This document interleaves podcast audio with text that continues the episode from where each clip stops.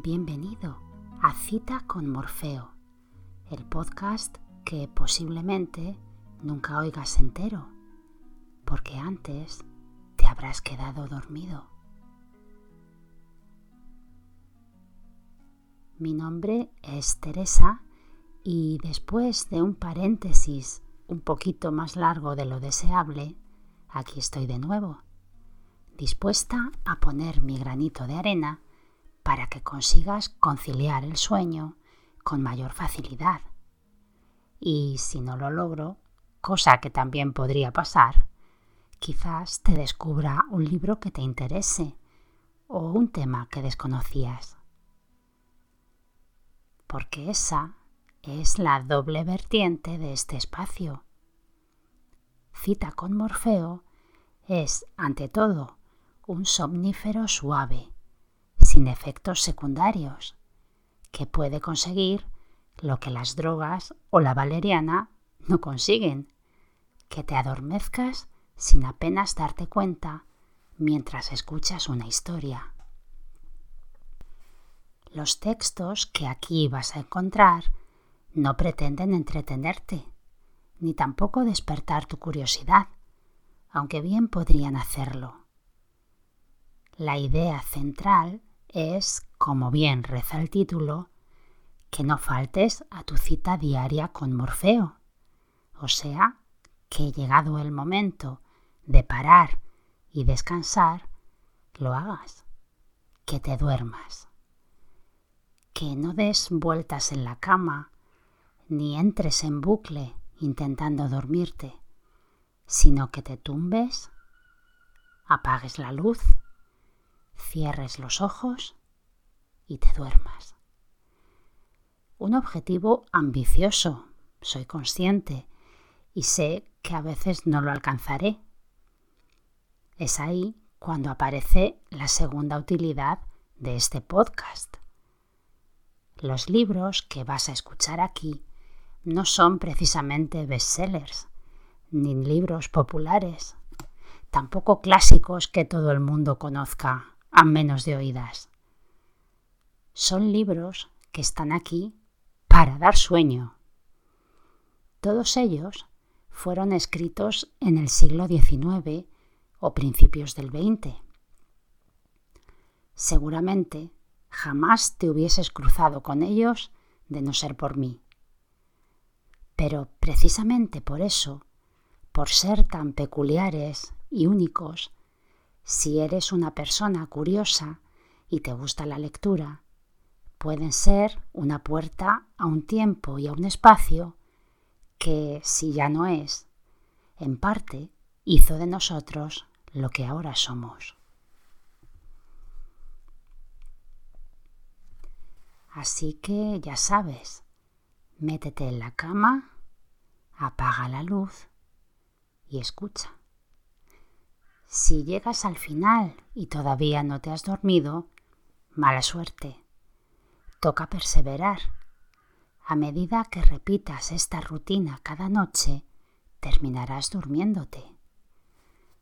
Y no lo digo yo, lo dicen muchos de los oyentes de cita con Morfeo.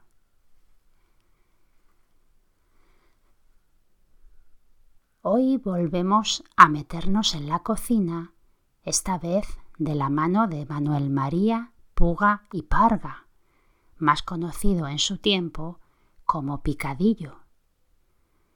Este buen señor fue un crítico gastronómico, escritor y político gallego, muy popular en sus días. En 1901 sacó un librito de recetas dedicado exclusivamente a un pescado que claramente da mucho juego, el bacalao. Vamos a ver algunas de estas recetas. 36 maneras de guisar el bacalao por Manuel María Puga y Parga, Picadillo. Primera edición. Tipografía El Noroeste. La Coruña, 1901.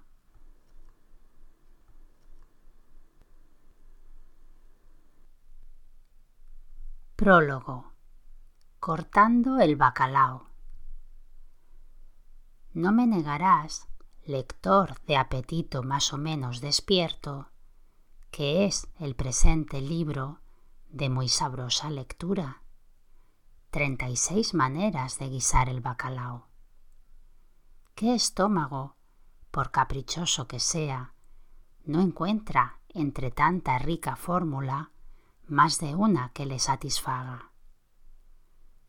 Con recetas precisas y exactas, hijas del gran conocimiento práctico del eminente picadillo, acude éste en socorro de los fogones. Son treinta y seis guisos de bacalao que en todas las épocas, y especialmente en la cuaresmal, han de evitar muchos quebraderos de cabeza a las amas de casa celosas del esplendor de su cocina.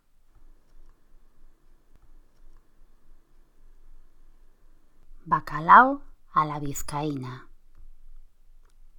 Es indiscutiblemente el rey de los bacalaos, plato de aceptación general y digno de figurar en las mejores mesas. El bacalao a la vizcaína tiene, como todos los platos que adquieren mucha fama, una infinidad de fórmulas para su preparación. Hay, por ejemplo, quien prepara este guiso con tomates. Otros suelen emplear los pimientos morrones encarnados. Otros reúnen estas dos legumbres a la vez pero la fórmula verdad, la clásica, la que las cocineras vizcaínas usan para la preparación de este plato, está desprovista de estos productos hortícolas que aun combinando muy bien con el bacalao, no pueden emplearse en el bacalao a la vizcaína sin borrarle ese saborcillo típico que le caracteriza. Hela aquí desalado y cocido el bacalao, se le separan las espinas y los pellejos. En una sartén y en bastante cantidad de aceite se fríe un trozo de pan que se deshace en el mortero cuando está dorado. En el mismo aceite se fríe gran cantidad de cebolla, dividida en rajas, y algunos dientes de ajo.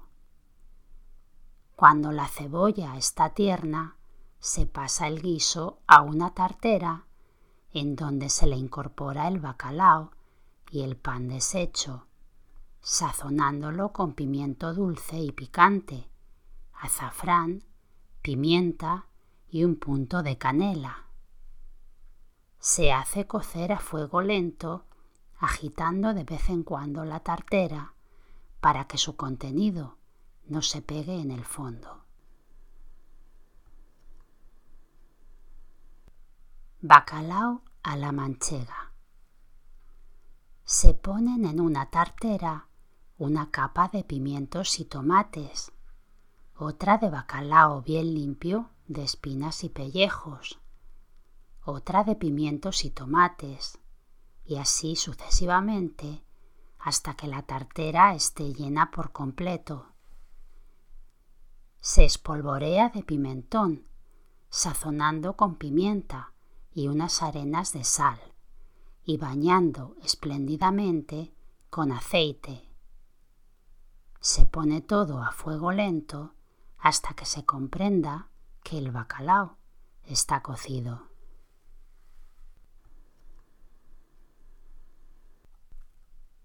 Bacalao electoral se cuecen patatas mondadas y cortadas en tres o cuatro pedazos según el tamaño.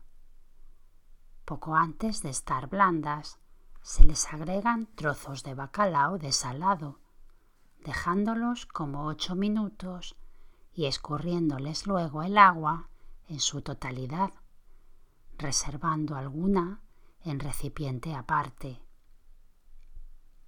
En una sartén se le quita el rancio a una cantidad proporcionada de aceite, friendo luego en él bastante cebolla picada y pimentón. Cuando la cebolla está blanda, se le pone el agua reservada y una cucharada de perejil muy fino, y al levantar hervor se agrega esta salsa al bacalao y a las patatas cocidas, sirviéndolo inmediatamente.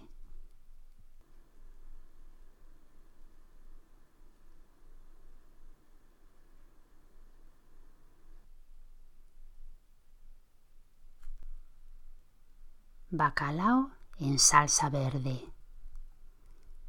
Se machaca en el mortero un buen ramo de perejil, unos cuantos dientes de ajo y una corteza de pan empapada en vinagre, añadiéndole una cucharada de manteca de vacas. Se salpimenta convenientemente la pasta que resulta. Se le añade agua y se pasa por pasadera gruesa. Se pone al fuego, procurando que cueza poco a poco, y diez minutos antes de ir a la mesa se le pone el bacalao convenientemente desalado y limpio de espinas y pellejos.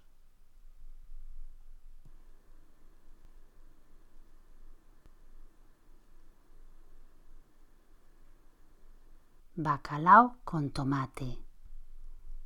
Se corta el bacalao en trozos y se desala metiéndolo en agua por espacio de 24 horas. En una sartén y en buen aceite se fríen unas cuantas cucharadas de cebolla, dos dientes de ajo machacados y una cucharada de perejil hecho picadillo cuando la cebolla empieza a ablandarse, se agregan en la sartén unos cuantos tomates divididos en cuatro pedazos. Se sazona este guiso con sal, pimienta y un punto de moscada y se deja cocer a fuego lento por espacio de un cuarto de hora. En una tartera se extiende una capa del contenido de la sartén, otra capa de trozos de bacalao, otra del guiso, y así sucesivamente hasta llenarla. Se mete en el horno a buen fuego y a la media hora se sirve.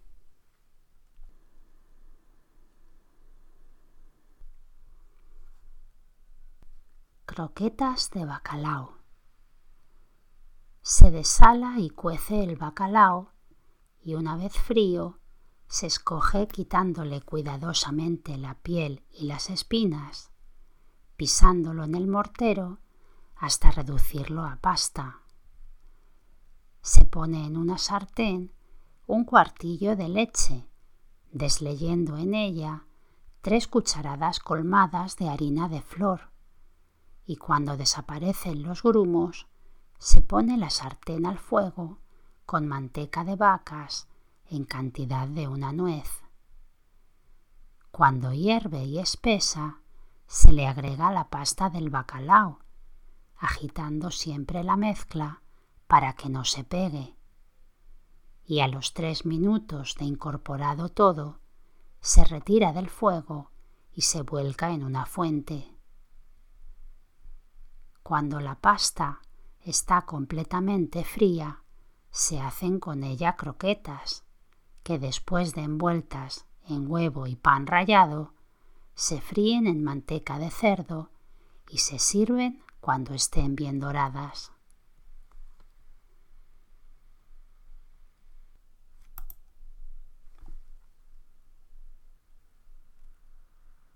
Tortilla de bacalao. Se cuece el bacalao una vez desalado. Cuando está cocido, se deshace y se escoge.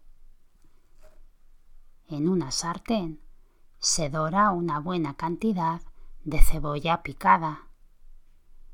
Se baten seis huevos. Se les añade el bacalao y alguna sal, si la necesitase, y cuando la cebolla empieza a tomar color, se le escurre el aceite y se pone el huevo en la sartén, formando una tortilla redonda y dejando que se cueza bien. Este plato resulta muy agradable comiéndolo cuando está frío.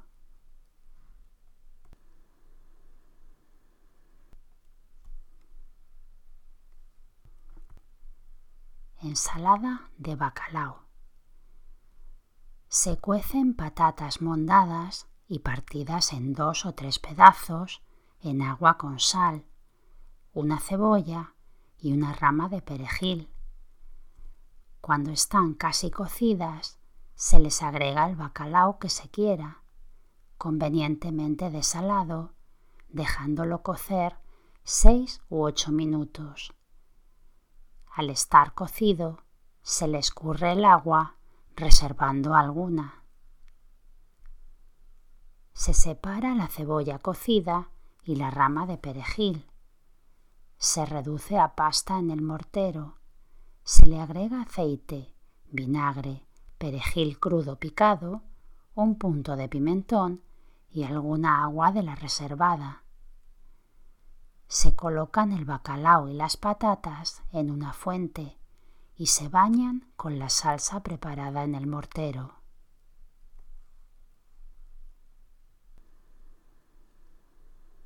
Soldaditos de pavía. Plato clásico en Madrid en los días de Semana Santa. Los soldaditos de pavía requieren un buen bacalao para su preparación. Se corta en trozos cuadrados e iguales y se tienen a remojo en agua, mudándosela con frecuencia por espacio de 24 horas se escurren, se secan con un paño y se envuelven en huevo batido, poniéndolos en aceite muy caliente.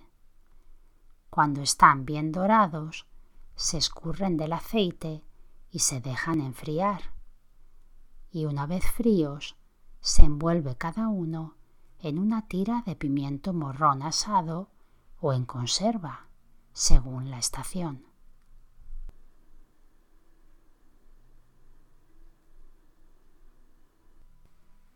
Pues hasta aquí por hoy. Si todavía estás ahí, al otro lado, con los ojos abiertos y con muchísima hambre, lo siento de verdad. Solo puedo asegurarte que quizás no lo logres mañana, ni dentro de dos semanas. Pero si sigues escuchando Cita con Morfeo, es muy posible que llegue un día en el que te dormirás sin apenas darte cuenta. Y si las recetas de picadillo te han gustado y quieres probar alguna, recuerda que tienes el enlace al libro en las notas del episodio y puedes descargarlo gratuitamente y de manera totalmente legal. Muchísimas gracias por la escucha. Que tengas una estupenda semana. Dulces sueños. 早。